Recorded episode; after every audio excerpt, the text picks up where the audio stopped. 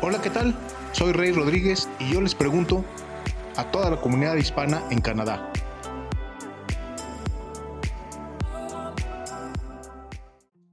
¿Qué tal? Soy Rey Rodríguez y les doy la bienvenida a un nuevo podcast de Y yo les pregunto.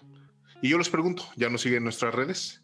En Facebook, Twitter e Instagram estamos como Y yo les pregunto. Y en YouTube, suscríbanse a nuestro canal, activen la campanita de notificaciones, ahí también estamos como Y yo les pregunto. Y yo les pregunto, también Spotify. O sea que en buen plan, el que me busca, me encuentra. Bueno, y yo les pregunto, ¿han pensado alguna vez hacer un viaje que realmente quede grabado para toda la vida? Una experiencia que no es nada común, ir eh, a cazar las auroras boreales. En este caso, vamos a hablar de ese tema, de lo que es eh, toda la experiencia de, ir a, cruzando los lagos mientras oyen cómo cruje el hielo bajo sus pies, o no sé, oír los aullidos de los lobos, este, ver las manadas de caribúes, en fin, una experiencia que si bien el objetivo es eh, ver el fenómeno de la aurora boreal, pues de todos modos todo lo que le rodea también es sin duda una, una experiencia que vale la pena vivirse. Y para hablar del tema nos acompaña Digit Ya, que ahorita vamos a hablar un poquito más acerca de por qué este nombre, qué significa y por qué fue a dar tan lejos de, de donde ella es originaria de, Veracruz, en México. Y como decíamos el otro día, bueno, pues ahora sí, literalmente, eh, a donde quiera que vayan, siempre se van a encontrar un mexicano. En este caso, Digit Guillá, antes conocida como Sandra Peña. Bienvenida, Sandra. Hola, buenos días. sí, mira, aquí en el Yukon. y eh, Sandra, eh, ¿cómo fue que dejaste de ser Sandra Peña una chica de Veracruz que eh, en algún momento de su vida decidió que su vida era, eh, estaba en, el auténtico norte, en el, en el polo norte, de hecho. ¿Qué, ¿Qué, pasó ahí y cómo es que terminaste siendo Digit ya? Hola, bueno, pues terminé siendo Digit ya. terminé siendo adoptada por uno de los grupos indígenas de aquí del norte del Yukon en Canadá de hecho fue un largo proceso, fue un aprendizaje prácticamente de 12 años de estar conviviendo con la gente de aquí del norte, aprendiendo el estilo de vida como la cacería y pues prácticamente todas sus prácticas culturales.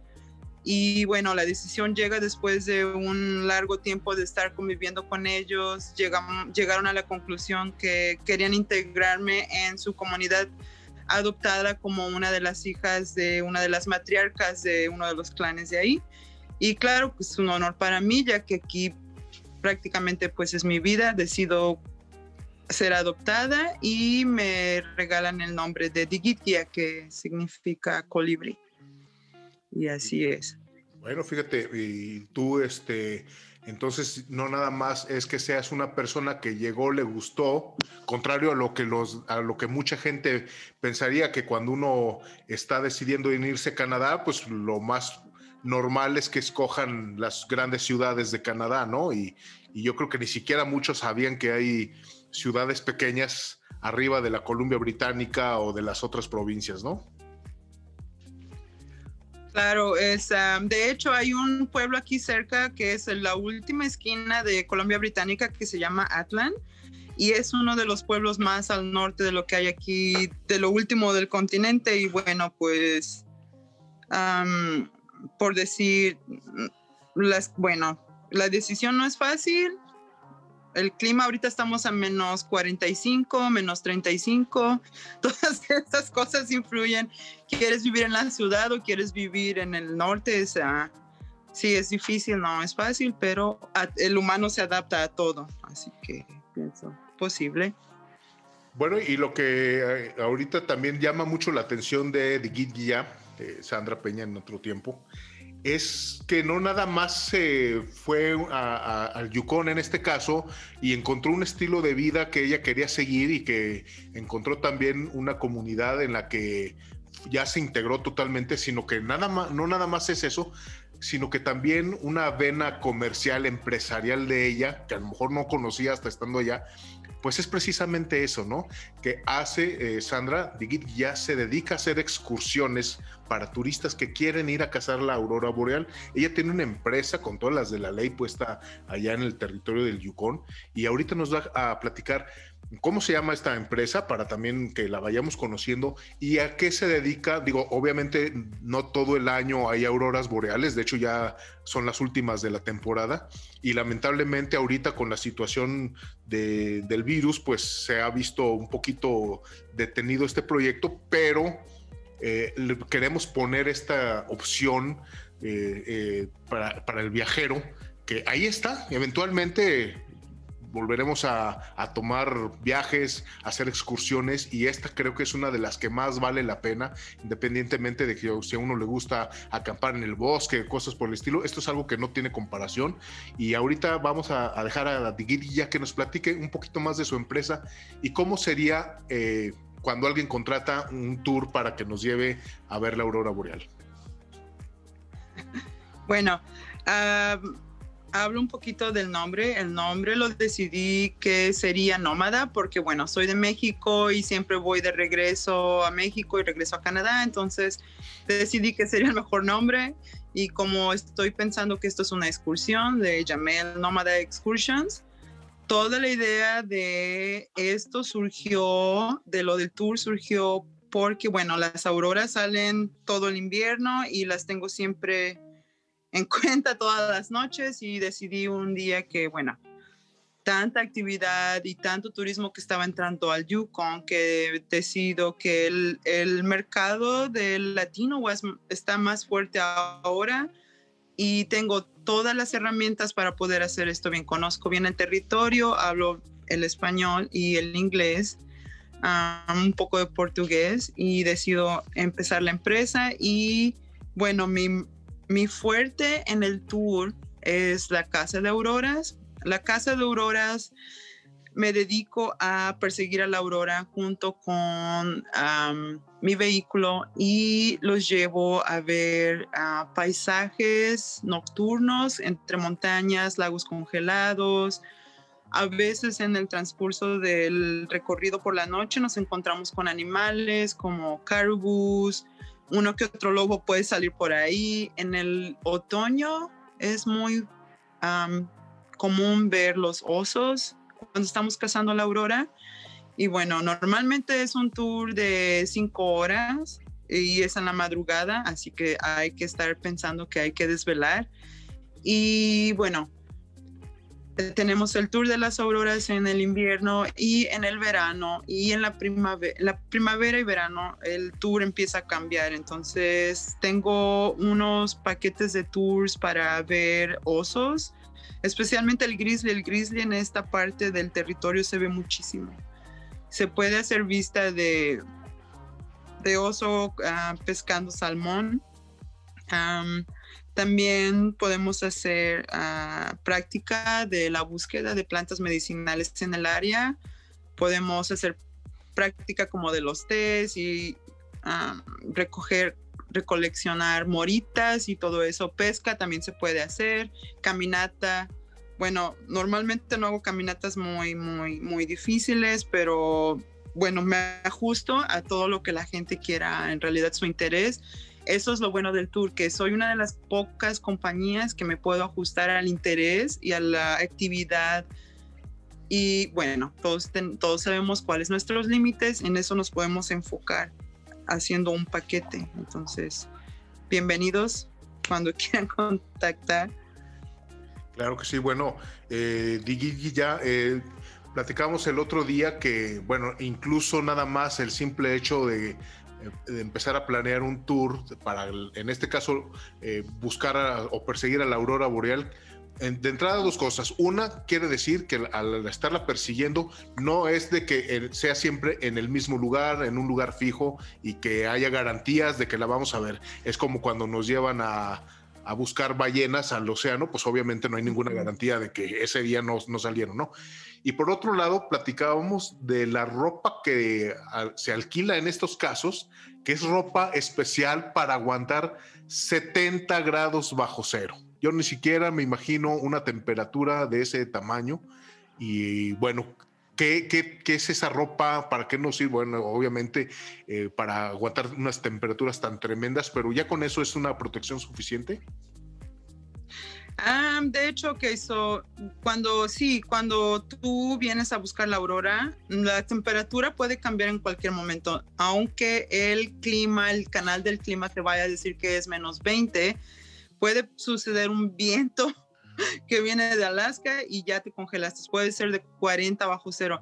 Este tipo de equipo que se renta por los días en los que tú vas a estar aquí, este tipo de equipo te deja, de hecho, disfrutar. Haz de cuenta de que es un equipo diseñado para el Ártico, para exploración ártica. Entonces, es a prueba de viento y la verdad que no, no, no puedes reemplazar, no puedes hacer un tour sin el equipo porque es muy peligroso y bueno, accidentes pueden suceder hasta, hay gente que puede perder hasta la vida, entonces es muy, muy importante tener el equipo y bueno, sí, normalmente se te renta por el día, pero siempre cuando se compran los paquetes se hace mejor la renta por muchos días, pero siempre recomiendo, por favor, si tomen en cuenta que la ropa que vayan a comprar de invierno en sus países no les va a servir aquí.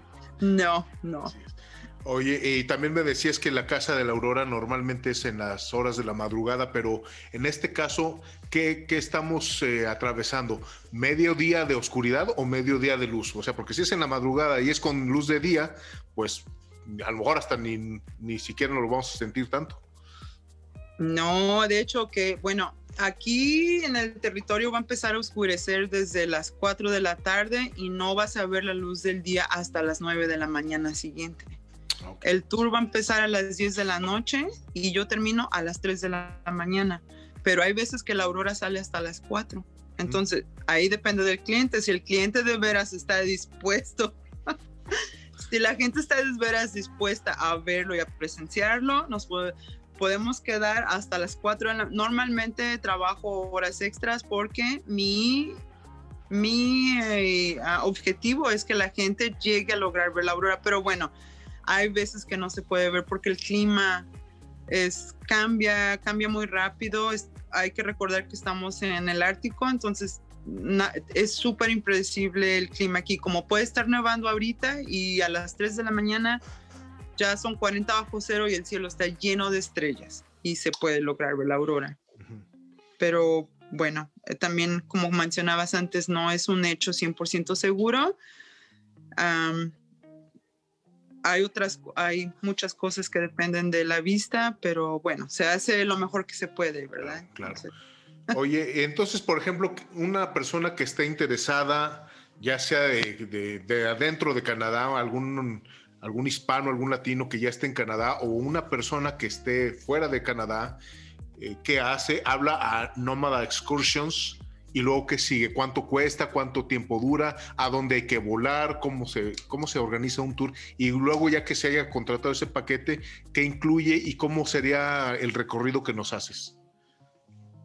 Sí, mira, normalmente, bueno, Facebook ha sido una de las plataformas más altas para mí. Normalmente me contactan por medio de Facebook, pero también se puede dentro de mi website que es el nomadaexcursions.com y tengo mi número de WhatsApp ahí y de ahí empiezan a contactarme, me, también me pueden mandar un email y de ahí empezamos la conversación, empezamos el trato y como digo, como les comentaba que el tour se adapta a las necesidades de la persona hay gente joven, hay grupos de diferentes edades, entonces todo eso cambia la acción en el tour.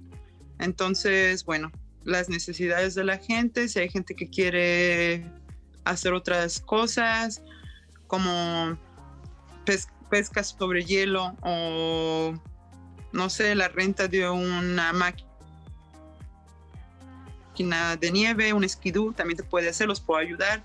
Entonces, bueno, normalmente todo esto se platica en el transcurso del contrato. Normalmente un paquete de tres días te cuesta 1.200 dólares, incluye el hotel, incluye todo el transporte, un city tour, incluye un day tour que es en un pueblo de, en el pueblo de Carcross y tres noches de Aurora, de Casa de Aurora, en tres diferentes lugares por noche. Y toda la fotografía nocturna que normalmente se requiere con equipo de cámara profesional la tengo gratis. Puedo tomarte infinidad, bueno, que no sea más de mil fotos, por favor, porque se me cae el dedo de tan congelado.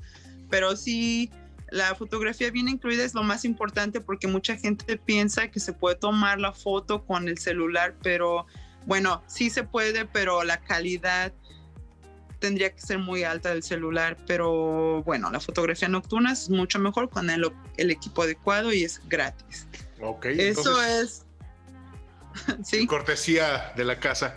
Entonces, un tour más o menos de unos 3, 4, 5 días, aproximadamente 1.200 dólares para el caso de... Sí, canadienses. Sí, sí, dólares canadienses para conseguir ver la aurora boreal con las casi fotografías ilimitadas.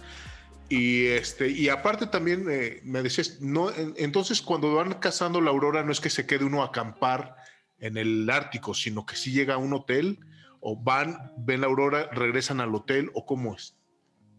Bueno, normalmente llegas al aeropuerto que es la capital del Yukon, que es Whitehorse. Yo te recibo en el aeropuerto.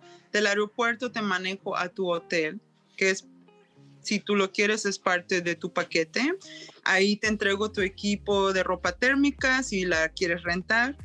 Y bueno, de ahí empezamos normalmente, les doy un city tour cuando llegan y de ahí todas las noches partimos a las 10 de la noche.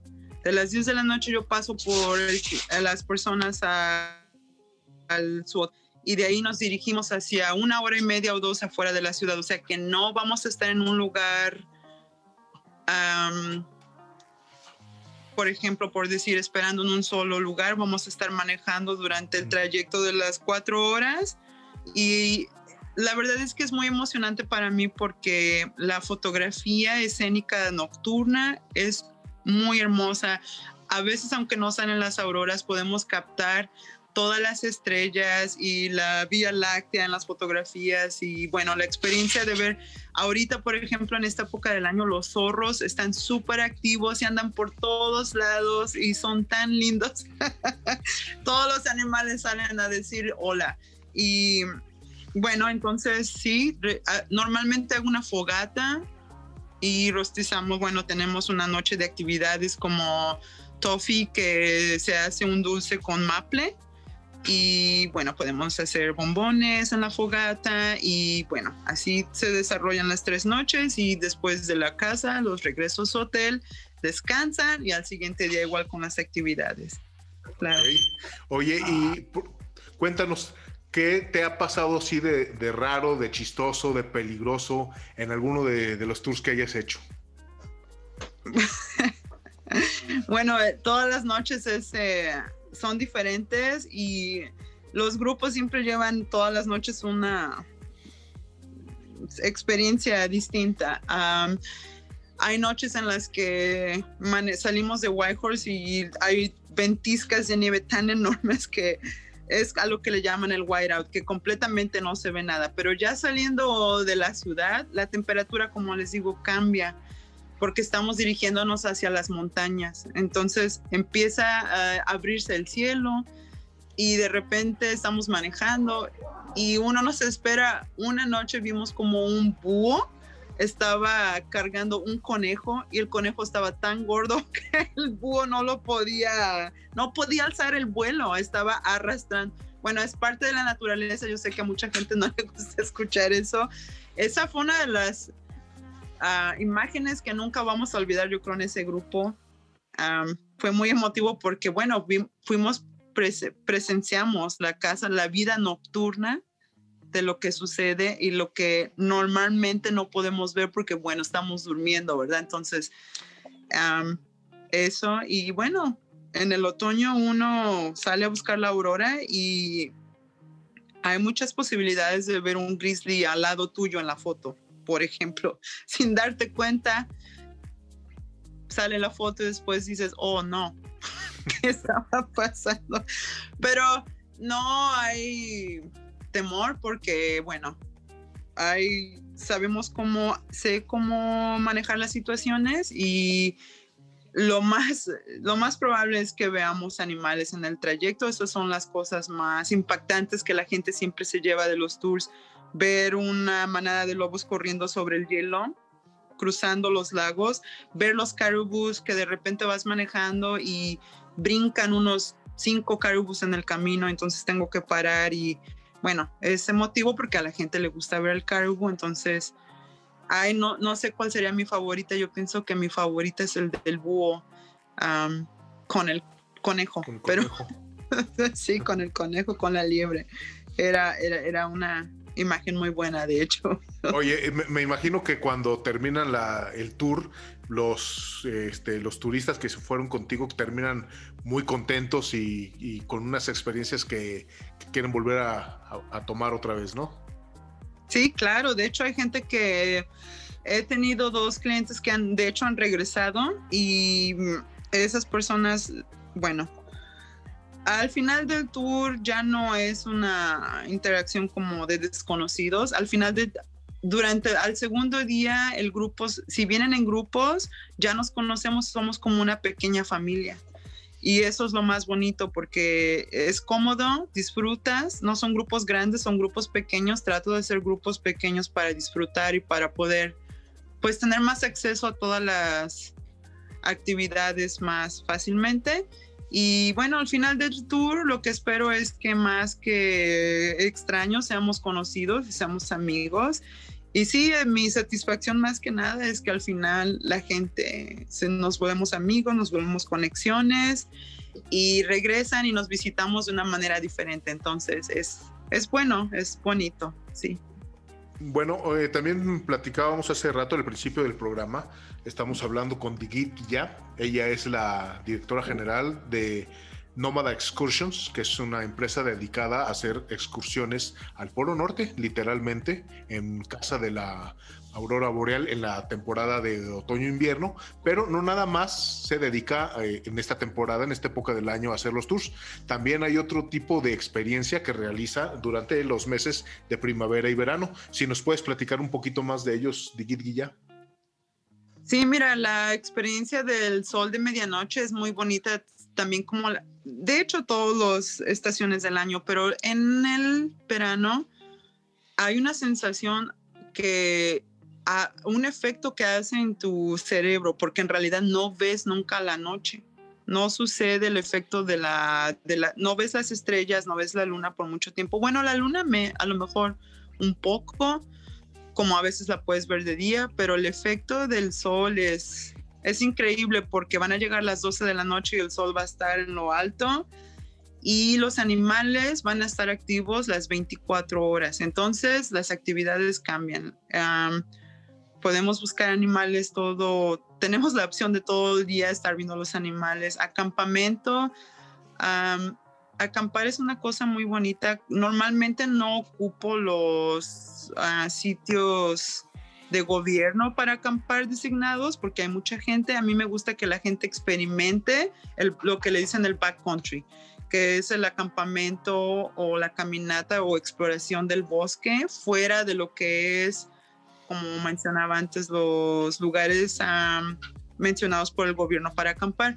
La experiencia de estar sin gente alrededor tuya, de estar afuera, es como en realidad yo lo en realidad lo llamo como una experiencia espiritual porque hay mucha gente que tiene miedo a estar en el, bueno, en el bosque y una vez de que vences ese miedo del bosque, te das cuenta de que es algo que todos buscamos esa paz y tranquilidad que nos, que nos falta en las ciudades por estar súper ocupados con estos trabajos, corriendo. Una de las cosas que hago en el verano es vámonos de tour, vámonos a acampar experimenten el bosque, la vista de los animales y no piensen en el trabajo. Está cero prohibido. En el, bueno, en algún momento sí se puede hablar, pero primero a mí me gusta mucho que la gente pueda llegar a conectar con el alrededor y La búsqueda de osos es muy fuerte porque una vez que encontramos los osos y nos paramos a verlos de una manera segura que no interfiere con sus con lo que ellos están haciendo, nosotros hacemos observación y la verdad es muy bonito porque ahí empiezas a entender la libertad que uno puede dar sin tener que estar molestando al otro y bueno, no, no sé qué podría decir más. Es una experiencia muy bonita. Caminar en las montañas es algo de las experiencias que a mí más me gusta. Es ah, muy fuerte y es, te hace sentir muy, muy libre. Es algo muy bonito, sí. Eh, sí, yo creo, ya que eh, el hecho de no ir a los circuitos, vamos a decirle, comerciales del bosque, eh, bueno, es una, aparte es una sensación, como dices, de conexión espiritual, de, estar en contacto con lo más agreste que puede haber en la naturaleza, en su estado más salvaje. Y bueno, el, estar con esa eh, eh, conexión con la tierra, con, el bosque, pues también es un, es un, tour que también vale mucho la pena. En este caso también se necesita de la ropa de menos 70 grados o es otro, o no tanto. No, bueno, bueno, voy a decir esto, el latino siempre va a tener frío hasta en el verano. Oh, Llegamos a experimentar hasta los 35 grados, que aquí, cuando esto sucede aquí en el norte, todo el mundo termina en el hospital deshidratado, porque ya es demasiado calor. Pero si llegas a venir en, por ejemplo, en junio, todavía se siente un poco el frío, entonces yo pienso que una chamarra o el equipo necesario sería una chamarra, pues ni muy pesada ni muy ligera, más o menos, mediana. Y tu zapato para hacer hiking, ese siempre lo recomiendo, la bota para caminar o tenis. No vas a poder hacer nada de esto con zapato de oficina. Entonces, por favor. sí, no, no va a ser mucho frío. Sí lo vas a sentir de noche porque llegamos a los cero grados pero, por ejemplo, si decides venir a acampar, yo estoy con el equipo de las tiendas de campaña que son de alta calidad. Estoy usando North Face, estoy usando, bueno, no, güey, cierto tipo de campaña, de tiendas, de, equipo que es necesario para este tipo de actividad, porque muchas veces estamos acampando en lo que se llama el permafrost. El permafrost es un estado de la tierra que es puro musgo. Es algo, es algo muy bonito que se tiene que presenciar, porque, eh, que sentir, porque la pones, caminas y vas a sentir que estás caminando como en un colchón de memoria. Es como un foam, una esponja. Entonces, eh, contiene a veces mucha humedad, entonces el equipo tiene que ser específico en esta parte del mundo. Es mucho permafrost por todos lados también proporciono los sleeping bags que vienen siendo las, los sacos de dormir para menos 20 bajo cero en el verano. Entonces te garantizo que no vas a tener frío. Igual el costo más o menos de un tour en verano, primavera, eh, es parecido al de invierno. Ah, no, de hecho el del, bueno, depende. Eh, esto también es, este, como podría decir, es, estos tipos de paquetes se pueden trabajar con el cliente porque, bueno, estamos tomando mucho tiempo fuera acampando, pero si la persona necesita una noche de descanso en un hotel, por ejemplo, eso ya cambia el, precio. Sí, el presupuesto, porque, bueno, acampar, como te digo, es gratis. Entonces, es más económico que el de la Aurora, es más emocionante. Bueno, los dos son emocionantes, pero bueno, es diferente tipo de, de actividad. Entonces, dependiendo, no podría dar ahorita un precio exacto por lo mismo de que necesitaría yo, la persona necesito saber qué es lo que busca. Más o menos. Sí, qué es lo que busca. Ok. Oye, eh, también este, supongo que hay algunos tours por los tótems. También abarca claro. de eso. Sí, claro. De hecho, el tour de las esculturas de cedro son, las abarcamos en, desde el Tour de la Aurora todo el año. Esto es una actividad que se hace todo el año y es muy bonito porque, bueno, en el invierno, cuando salimos a cazar la aurora, los totem poles no se ven igual que en el día. Entonces, en el día siempre se van a ver diferente y en la noche causan otro tipo de, sentimiento.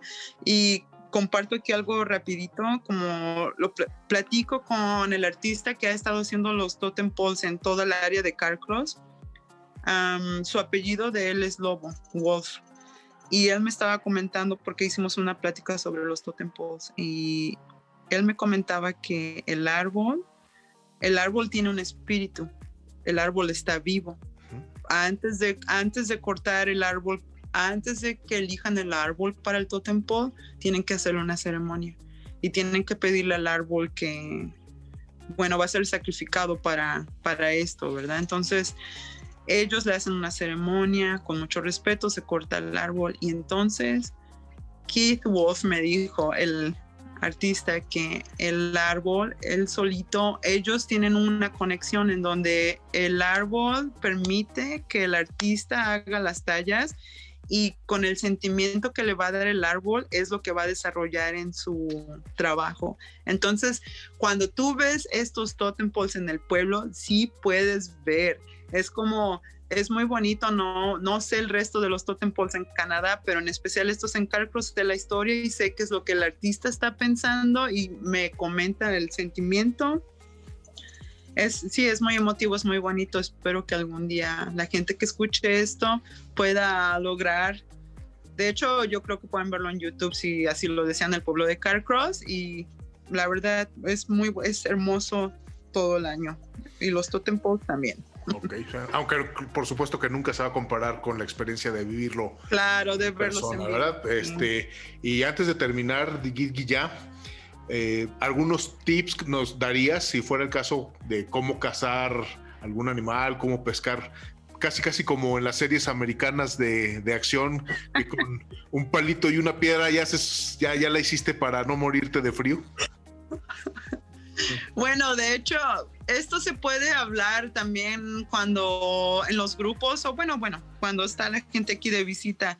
De hecho, hacemos unas prácticas porque es, yo pienso que es necesario que todo el mundo regrese a sus casas sabiendo algo, porque uno nunca sabe si va a ir o no al bosque hay cosas que se pueden mostrar muy fácilmente, por ejemplo, cuando quieres hacer una fogata y estás perdido en el bosque.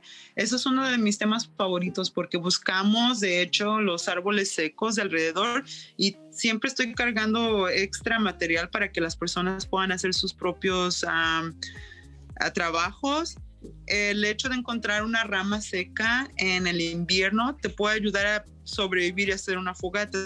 Se, con una navaja se empieza a pelar algo como se le llaman los, aquí le dicen feathering, que es como hacer plumitas, son como unas virutas que se hace con la navaja de, de la, pues sí, de la madera seca y eso es lo que te va a ayudar a prender tu fueguito. Entonces es súper necesario hacer esto.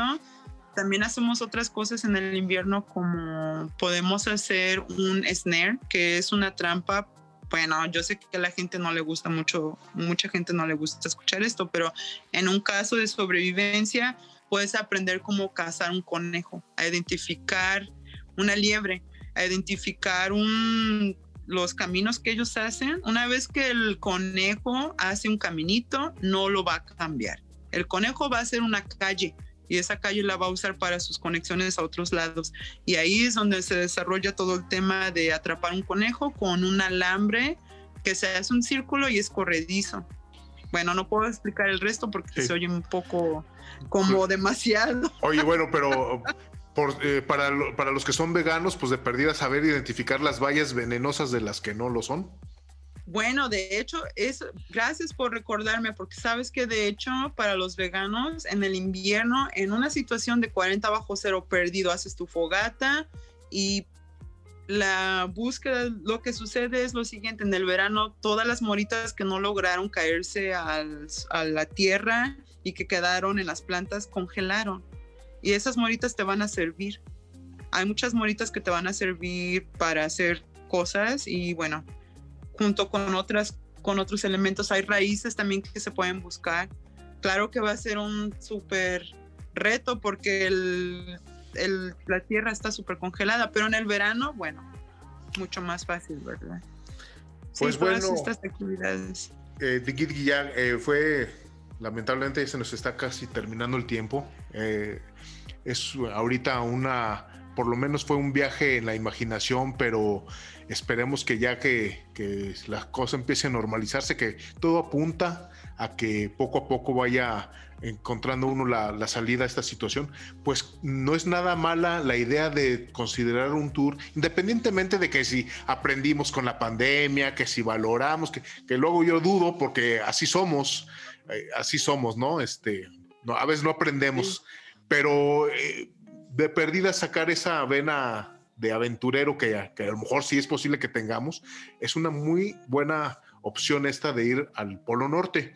Y bueno, un gusto platicar con Digit Guillá en algún tiempo, Sandra Peña, que solamente Dios sabe qué le vio al territorio del Yukon para quedarse ahí. Y mucho gusto y muchas gracias por este espacio que nos diste. Sí, muchas gracias a ti también y bueno, espero que nos podamos ver en algún futuro por aquí por el norte, invitado. aquí tienes tu guía. Bueno, seguro que sí. Y a los que se hayan quedado con el gusanito de cómo poder organizar un viaje, les recuerdo, está eh, Sandra Peña en sus redes sociales. Su página en internet es Nómadas Excursions. Eh, eh, nómadas, nómada es en, en, español, sin acento. Excursions en inglés, nómadaexcursions.com. Y de ahí pueden seguir las ligas para contactarla por vía de WhatsApp o por vía de Facebook y por alguna otra vía que tenga por ahí. Muchas gracias, Sandra, Digui ya, Colibrí. Y gracias. Y yo de mis escuchas, pues me despido, ya saben, como siempre lo hago en, los podcasts, pidiéndoles un favor. Si les gustó este podcast, recomiéndenos con un amigo. Y si no les gustó, también, para que caiga otro incauto. Soy Rey Rodríguez y los espero la próxima semana con más preguntas. Y yo les pregunto, ¿ya nos siguen en nuestras redes sociales?